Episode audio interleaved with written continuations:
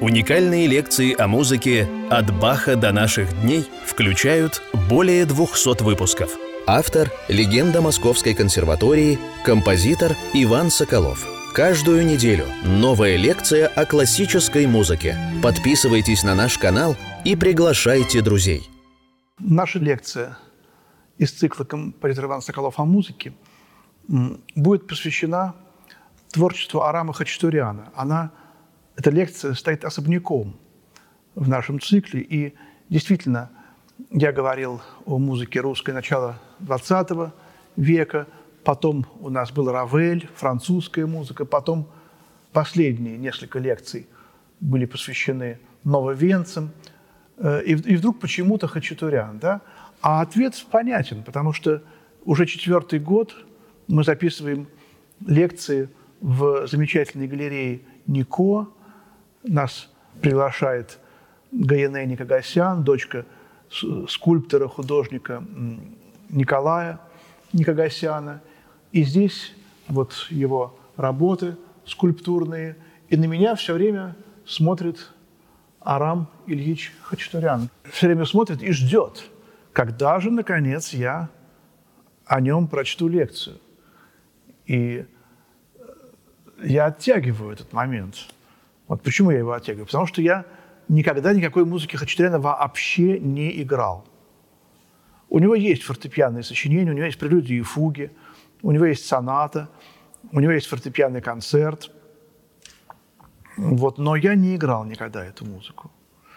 Как-то, когда я был совсем, ну, еще отроком, я включил телевизор, и там передавали о э, Московской консерватории передачу.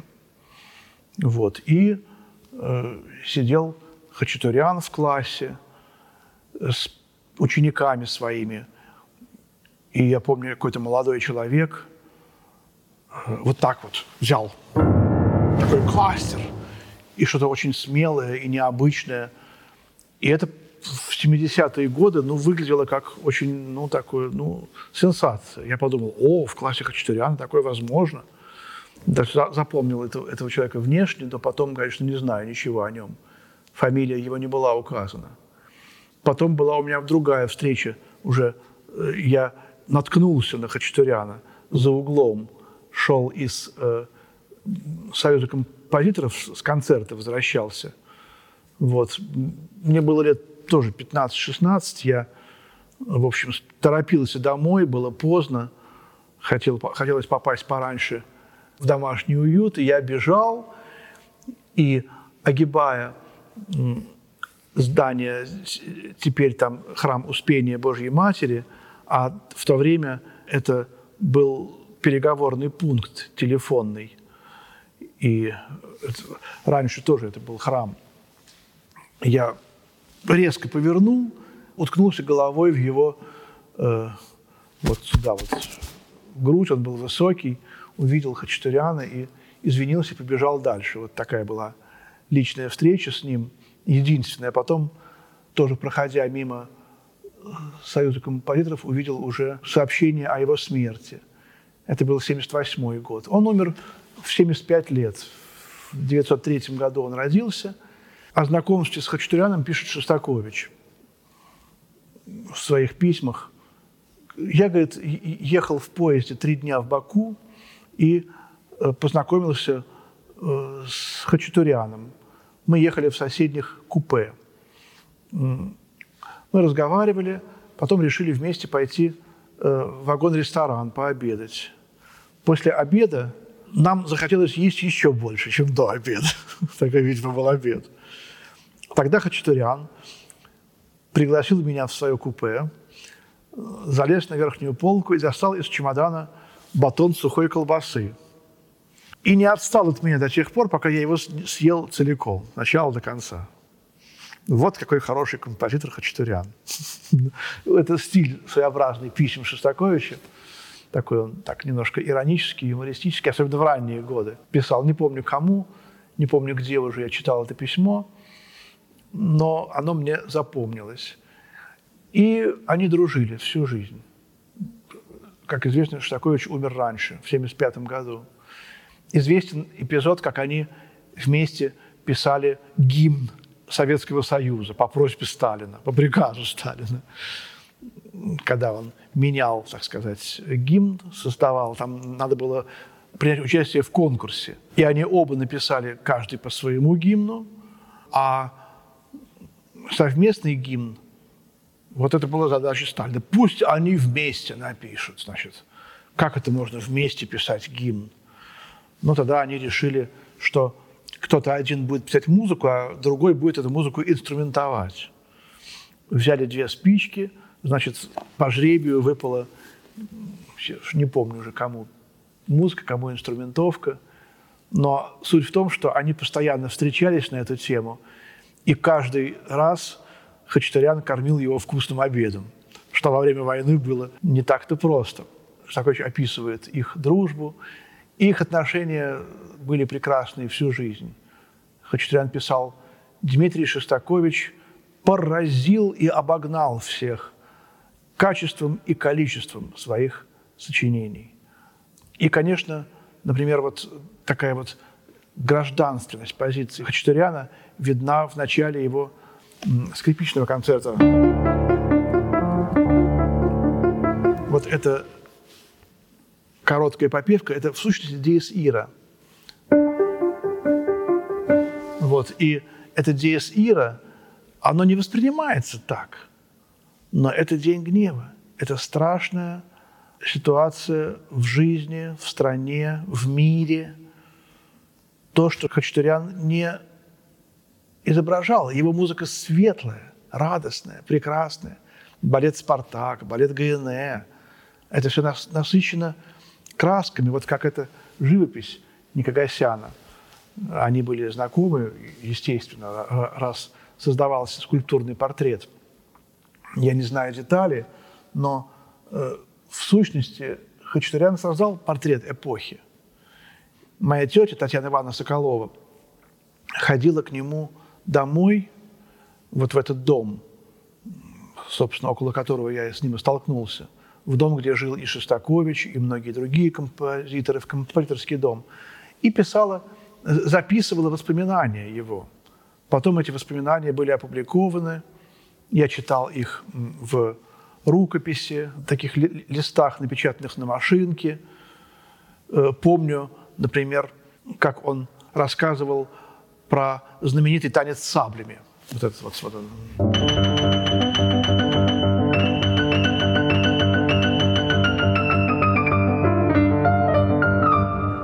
всем известная музыка, Хачатурян э, говорил, что он был на репетициях балета ГНЭ, и э, режиссер сказал ему, завтра утром нужен новый танец, чтобы завтра была музыка. Ну, видимо, не для оркестра, хотя бы для рояля. Вот. И Хачатурян пришел вечером с репетиции – сел за рояль и стал думать, ну что же такое можно сочинить за, за ночь, за два часа. И левой рукой стал э, автоматически, так сказать, играть соль-мажорное трезвучие. Вот. Правая рука его стала на фа диез. И он подумал, что а вот, а вот и начало – как-то так само, вот из, из рояля, из потом вот эти, эти фаршлаги.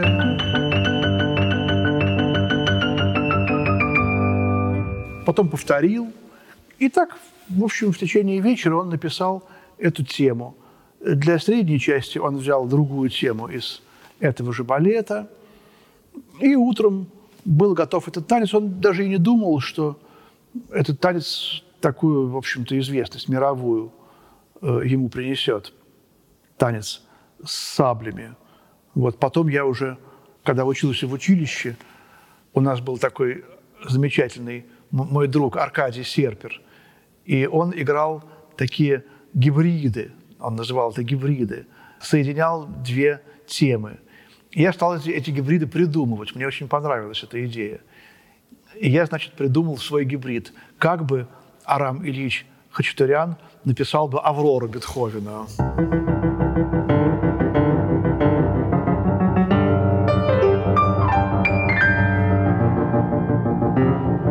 Вот. Причем это еще было при жизни Хачатуряна, он мог бы повеселиться. И э, еще пар, пару таких гибридов придумал тогда. Например, ре минорная фуга.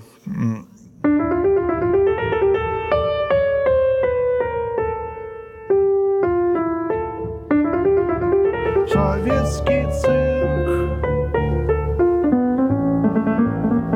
Ну, это уже к Хачатуряну не имеет отношения, но в сущности вот какая-то такая, опять же, соль-мажор, танец с саблями.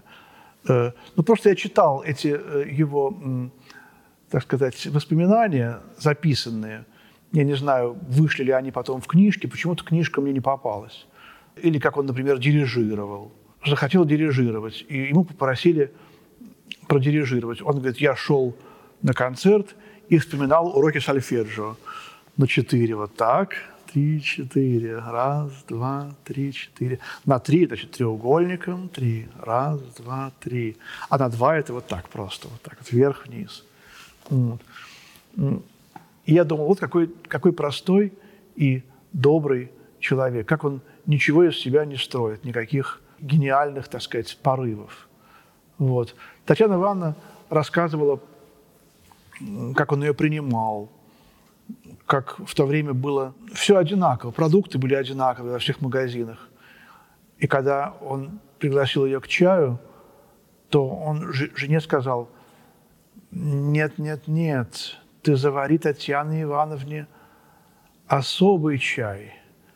Как-то он сказал, не из березки, а, э, в общем, этот чай у них назывался английский чай, завари.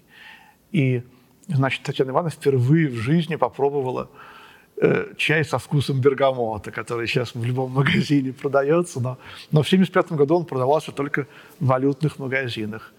Вот она пришла и рассказывала, какой необычный вкус этого чая, но мы не могли понять по рассказам этот вкус. А в какой-то момент он сказал ей, посмотрел на нее серьезно, и долго, и сказал, смертушка моя пришла. И действительно, вот через очень непродолжительное время он скончался. То есть он чувствовал свою смерть. Я не могу ничего больше рассказать про э, Хачатуряна. Он у меня вызывает чувство уважения, благодарности, как человек, честно проживший свой творческий путь, вот, а когда я думал, а что ж такое мне сыграть, то э, мне пришло в голову, что э, у него есть такое сочинение. Э, оно называется «Приключения Ивана». Это восемь пьес для фортепиано, для детей. Они несложные. Это педагогический репертуар. И когда я жил в Германии, то мы часто общались, ну и сейчас общаемся, когда я туда приезжаю, с Дитмаром Бонненом. У нас есть несколько компакт-дисков.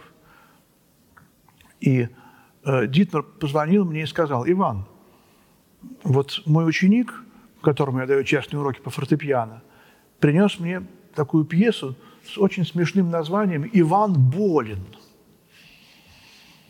Ты не хочешь сыграть эту пьесу? Это же про тебя. Я был здоров, но я сказал, что я с удовольствием ее сыграю. Вот. Тем более, что есть такой немецкий певец джазовый Дитер Болин, который тоже, я не знаю, болен ли он или здоров, но я говорю, тем более, вот тебя зовут Дитмар, ты здоров, а вот Дитер Болин, он тоже, наверное, здоров, а Иван, который тоже здоров. Вот. А что это за пьеса такая? Я говорит, не знаю, сказал Дитмар. Вот такой сборник – вот я пошел в магазин в Кёльне вот, и купил этот сборник. Вот тут такой Иван, он играет на гармошке. Вот, узнал, что это сочинение написано Хачатуряном в 1948 году. А в 1948 году, конечно же, вы знаете, что произошло э, разгром русской музыки Ждановым, Сталиным. Все были объявлены формалистами, у всех э, моментально, так сказать, были все возможности для творческой жизни обрезаны, все заказы пропали. И, наверное, вот тут-то Хачатурян и, так сказать, смог обратиться каким-то, по каким-то каналам к американскому издательству и написал для Америки вот этот цикл вот, э, Бузи и Хокс. И, в общем, видимо, поэтому авторские права были в Америке, и почему-то у нас, ну, я, по крайней мере, не знал, может быть, он где-то был опубликован, этот цикл. И плохой музыки Хачатурян не писал, она э, очень милая, э, но вот названия такие «Песня Ивана».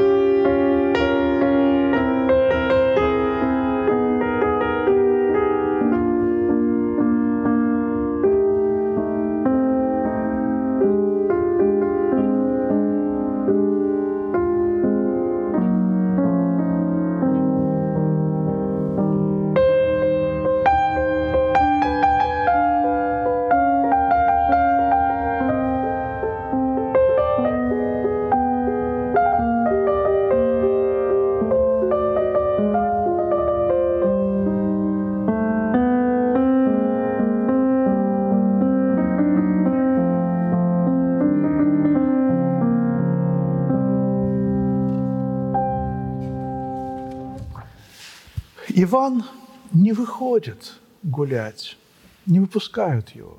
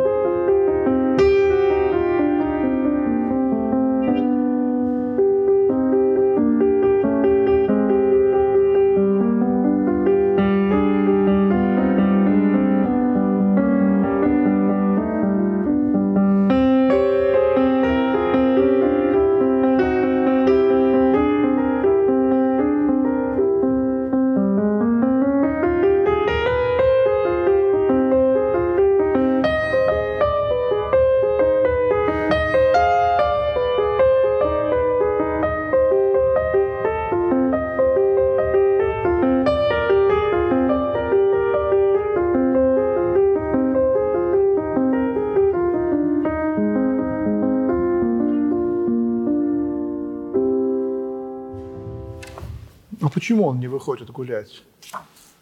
Потому что Иван болен. Вот это вот третья пьеса, которую играл ученик Дитмара.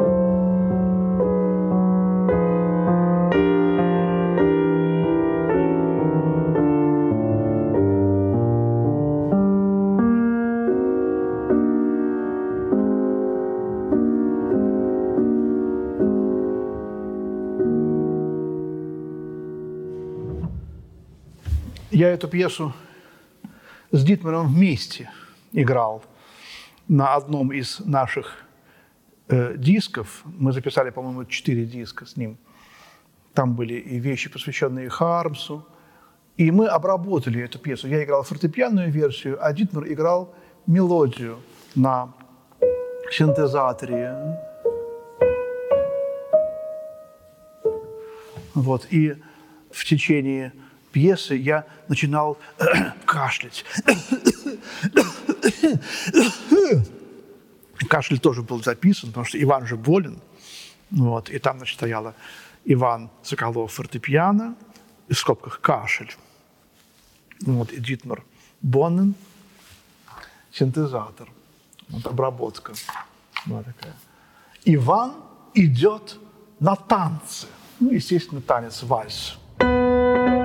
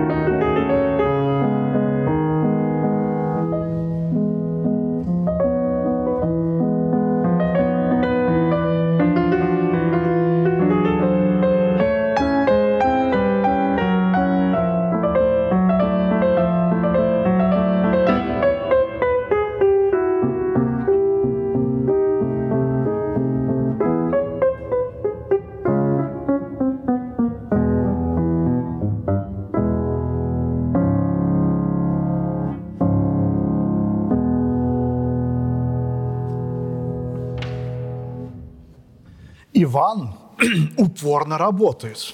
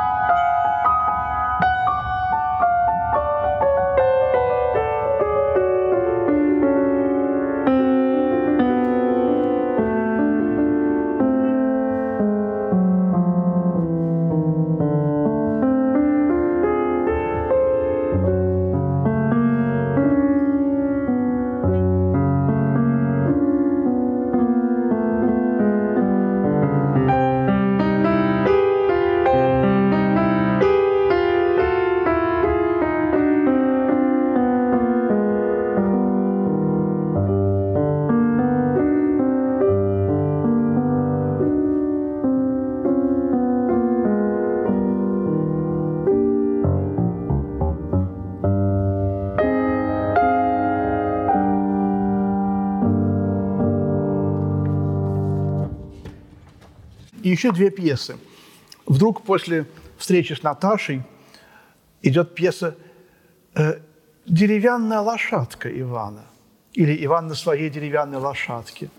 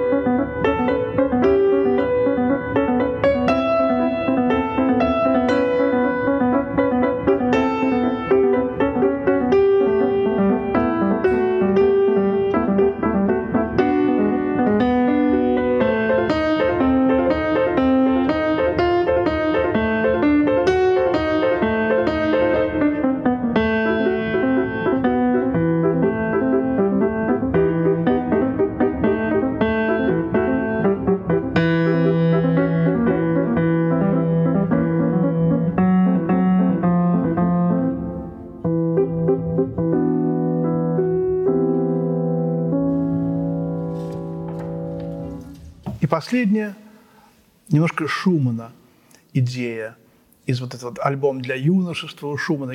Есть пьесы, которых, наверное, Хачатурян немножко думал о них. Вдруг сказки о дальних странах.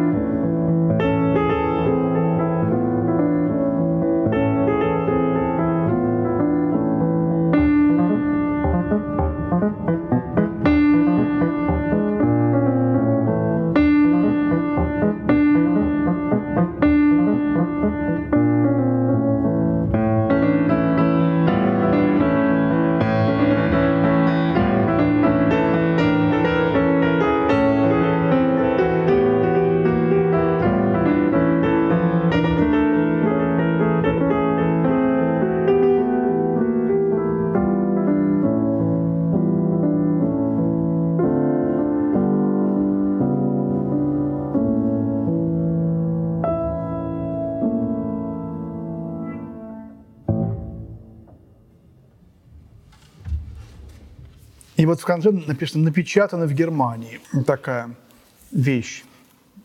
Я думаю, что люди, которые преподают фортепиано, знают это произведение. Я не знал. И вот в конце «Русская музыка для детей» издательства Сикорского. У Хачатуряна есть еще два детских альбома, картины детства и звуки детства. И сонатина. Вот. У Денисова есть детские пьесы, у Губайдулиной 14 музыкальных игрушек и огромное количество пьес Кабалевского, Леденев, Мачевариане, Шнитке тоже написал маленькие фортепианные пьесы. Вот. И Щедрин, тетрадь для юношества. Так, такая русская музыка издана издательством Сикорского. Вот, ну а мы с вами, друзья, прощаемся с дорогим Арамом Ильичем Хачатуряном. До следующей лекции. Всего доброго. До свидания.